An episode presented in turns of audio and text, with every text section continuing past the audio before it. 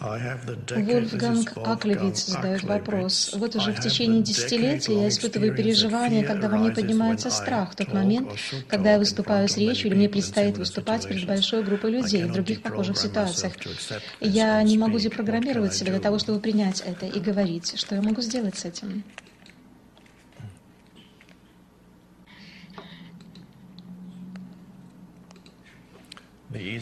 Самое простое — это сидеть перед группой людей и говорить о том, что вы чувствуете в этот момент. Так что вы могли бы сказать, в то время как я сижу здесь, мои ладони становятся влажными, я чувствую дрожь в теле, во мне присутствует паника, меня вгоняют в пот, потому что я говорю с вами.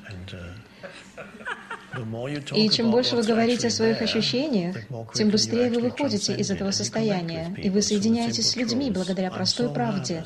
Я так нервничаю. Окей. Okay. Нервничать — это нормально. И вы начинаете принимать то, что есть. Здесь нет никакого «не следовало бы». Нет, вы говорите от сердца, абсолютно искренне и открыто. И тогда вы находите контакт с людьми, и через несколько минут если вам есть что сказать, это выйдет из вас. Если же вам нечего сказать, то тогда вам лучше иметь заготовленную, написанную заранее речь.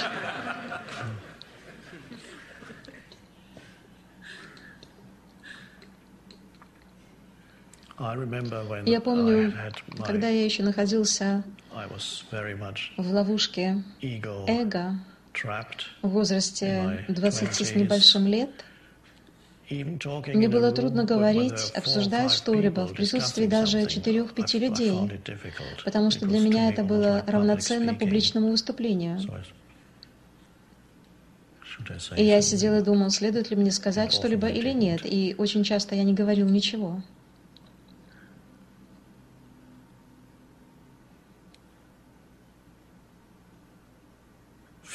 Страх исчезает, когда вы начинаете делать то, что боитесь делать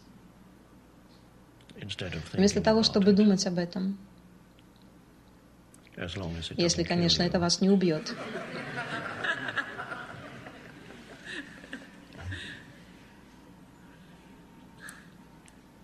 Очень часто ответом является действие, а не думание об этом. Делайте, а затем смотрите. У меня был друг, который приходил ко мне время от времени Ко мне часто приходили люди за каким-либо духовным советом. Однажды он познакомился с женщиной в интернете. И после этого он приходил ко мне каждую неделю и говорил о том, что отношения становятся все глубже и глубже. Я спросил у него, какие отношения? А он ответил, ну, мы беседуем друг с другом. А затем, через некоторое время, они даже начали разговаривать по телефону. И он сказал, я начинаю по-настоящему влюбляться в эту женщину, я постоянно думаю о ней. А я сказала ему, нет, ты думаешь не об этой женщине. В твоей голове есть ментальный образ этой женщины, о том, какая она. Вот о нем ты и думаешь.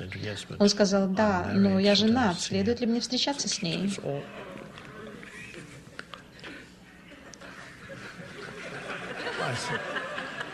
Я сказал, ты должен встретиться с ней. Я даже не собираюсь говорить с тобой об этом больше. Иди и встреться с ней. И в самом деле это было концом отношений. Они закончились через одну минуту.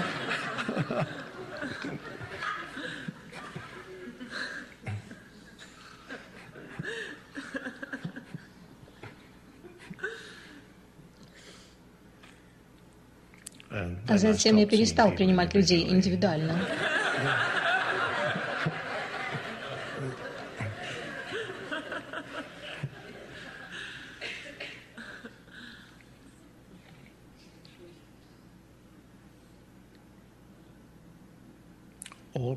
Все проблемы, а это, возможно, наиболее очевидная разновидность созданной умом проблемы, но все проблемы создаются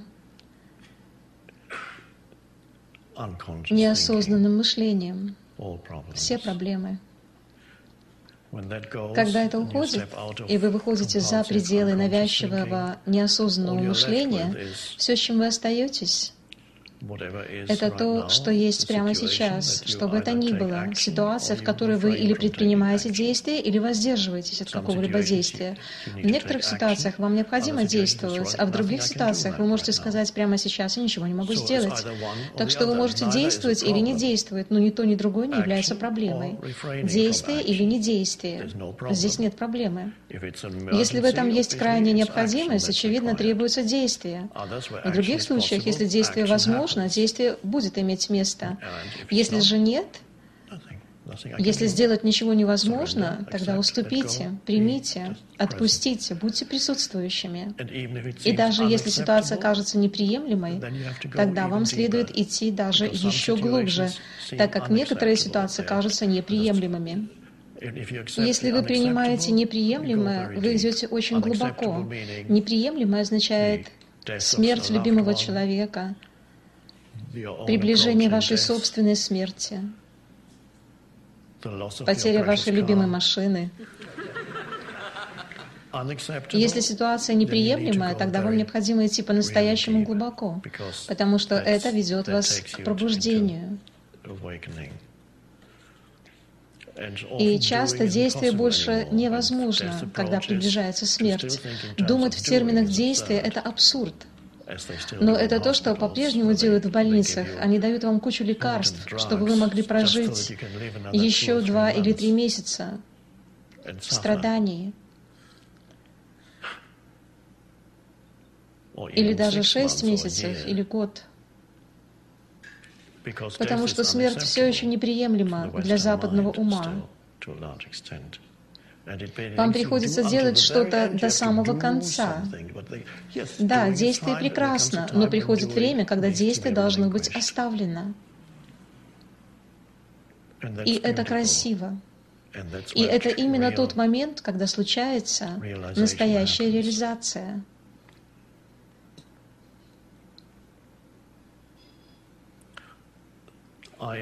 Я посещаю, происходит ли это через эту форму или любую другую присутствующую здесь форму, места, где люди учатся тому, как умирать. Красиво, где они узнают о преклонном возрасте. И это такие места, куда людей отправляют не с глаз долой, чтобы они сидели и ожидали неприемлемого, глядя телевизор, но uh, настоящие места духовности, где они могут воспользоваться величайшей возможностью, которая появляется в преклонном возрасте, когда тело начинает растворяться. И это величайшая возможность для пробуждения.